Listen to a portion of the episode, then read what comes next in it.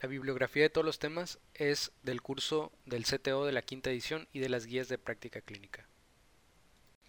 La intoxicación es un proceso patológico con signos y síntomas clínicos específicos causado por un tóxico, el cual es toda sustancia química que, dependiendo de la concentración que alcanza en el organismo y el tiempo en el que esto sucede, va a actuar sobre sistemas biológicos bien definidos, causando alteraciones morfológicas, funcionales o bioquímicas que se van a traducir en enfermedad e incluso la muerte. La mayor parte de estas intoxicaciones ah, que son accidentales van a producirse en menores de 5 años de edad y hay otro pico en la adolescencia que es de los 14 a los 18 años de edad.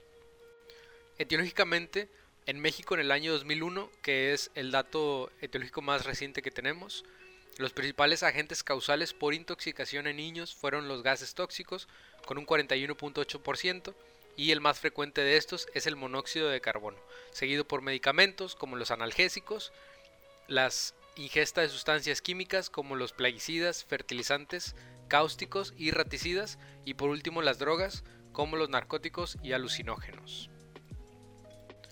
Algunos de los factores de riesgo para intoxicaciones en pediatría van a ser la edad de los 2 a los 6 años de vida debido a su conducta exploradora y que pues estos no discriminan entre sustancias tóxicas y sustancias benignas, ¿verdad? Que muchas veces son almacenadas en envases que no son el original de la sustancia tóxica y pues el otro pico que había mencionado en los adolescentes, considerando el antecedente de depresión y de bullying que pueden sufrir.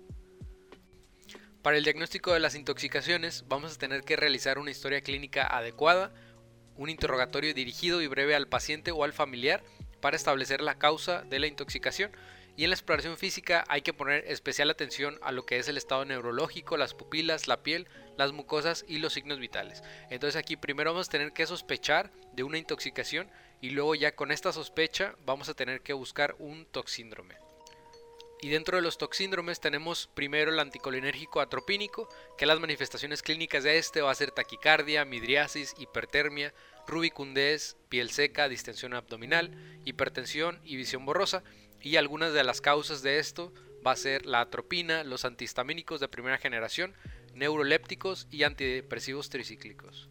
Después tenemos al toxíndrome colinérgico que se va a poder dividir en muscarínico y nicotínico.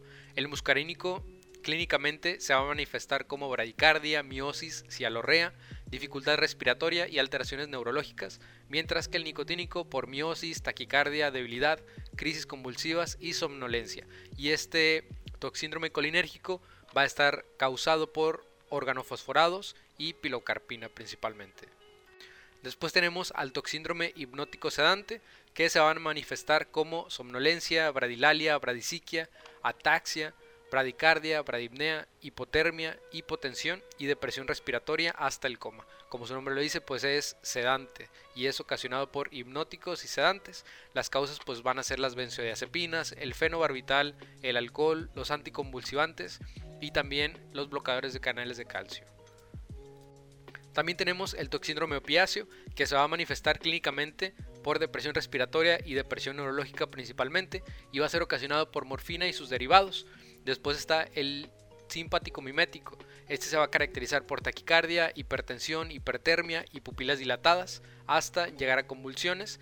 Y este simpático mimético es ocasionado por cocaína, anfetamina, cafeína y salbutamol. Y ya por último el serotoninérgico que se va a manifestar como fiebre, taquicardia, hipertensión, taquimnea, midriasis, diaforesis y confusión, también llegando hasta crisis convulsivas y este es ocasionado por sertralina, fluoxetina y por ácido valproico. Entonces, una vez que tengamos la sospecha de la intoxicación y tengamos pensado alguno de estos toxíndromes, pasaríamos a lo que es el tratamiento, que se va a dividir en dos fases. Principalmente vamos a tener la fase de soporte o la fase de apoyo vital y después la fase de desintoxicación o detoxificación. Entonces, primero en la fase de soporte vital básico, pues como su nombre lo dice, es son técnicas de soporte vital básico y avanzado con el ABCDE de nuestro paciente y este vamos a tener que hacerlo siempre antes de eliminar o inactivar el tóxico o el veneno que está provocando nuestro síndrome. Después en la fase de detoxificación vamos a poder dividirla en medidas de descontaminación efectiva y eliminación del tóxico y después ya en antídotos específicos a algunas sustancias. Primero, algunas de las medidas de descontaminación. Tenemos el lavado gástrico. Este lavado gástrico se hace por medio de colocación con sonda orogástrica y se recomienda lavar con solución salina con bolos de 10 mililitros por kilogramo en decúbito lateral. Las principales indicaciones van a ser en los primeros 60 minutos de la exposición al tóxico o después si se trata de fármacos de liberación prolongada. También contamos con lo que es el carbón activado que se va a administrar por vía oral o por sonda diluido con agua o manitol y este va a disminuir la absorción del tóxico también igual sobre todo en la primera hora y pues este también reduce o previene lo que es la toxicidad sistémica al absorber al tóxico. Otra de las técnicas de detoxificación es la técnica de eliminación extracorpórea. En esta pues contamos con la diálisis peritoneal, la hemodiálisis, hemofiltración y hemoperfusión. También la exsanguinotransfusión y plasmaféresis. Y esta pues se va a aplicar principalmente cuando tengamos dosis tóxicas de concentraciones plasmáticas o que estas dosis de la sustancia sean muy altas. Y uno de los puntos más importantes de este tema sería el tema de los tratamientos específicos o los antídotos y los antagonistas. Los más importantes los voy a mencionar a continuación. La N-acetilcisteína sería el antídoto para el paracetamol, que este sería el agente tóxico. El azul de metileno al 1% será el antídoto para las metahemoglobinemia tóxicas. El bicarbonato de sodio al 8.4% sería el antídoto para los antidepresivos tricíclicos. El gluconato de calcio sería el antídoto para la intoxicación por bloqueadores de canales de calcio y sales de magnesio.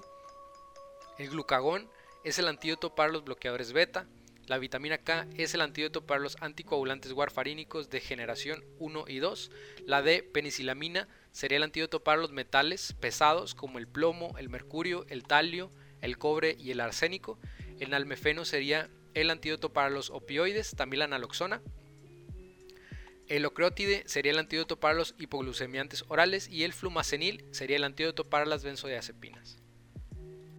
Y los puntos más importantes de este tema va a ser conocer bien las edades en las cuales vamos a encontrar estos picos de intoxicaciones accidentales en pacientes pediátricos, saber cómo vamos a llevar a cabo el tratamiento, que primero es un tratamiento de soporte vital básico y avanzado, después una desintoxicación y por último la fase de tratamiento específico y lo más más importante de este tema pues son conocer bien los antídotos y los antagonistas. Este fue el repaso rápido de intoxicaciones accidentales en pediatría. Espero que nos sirva a todos para repasar y eso fue todo. Muchas gracias.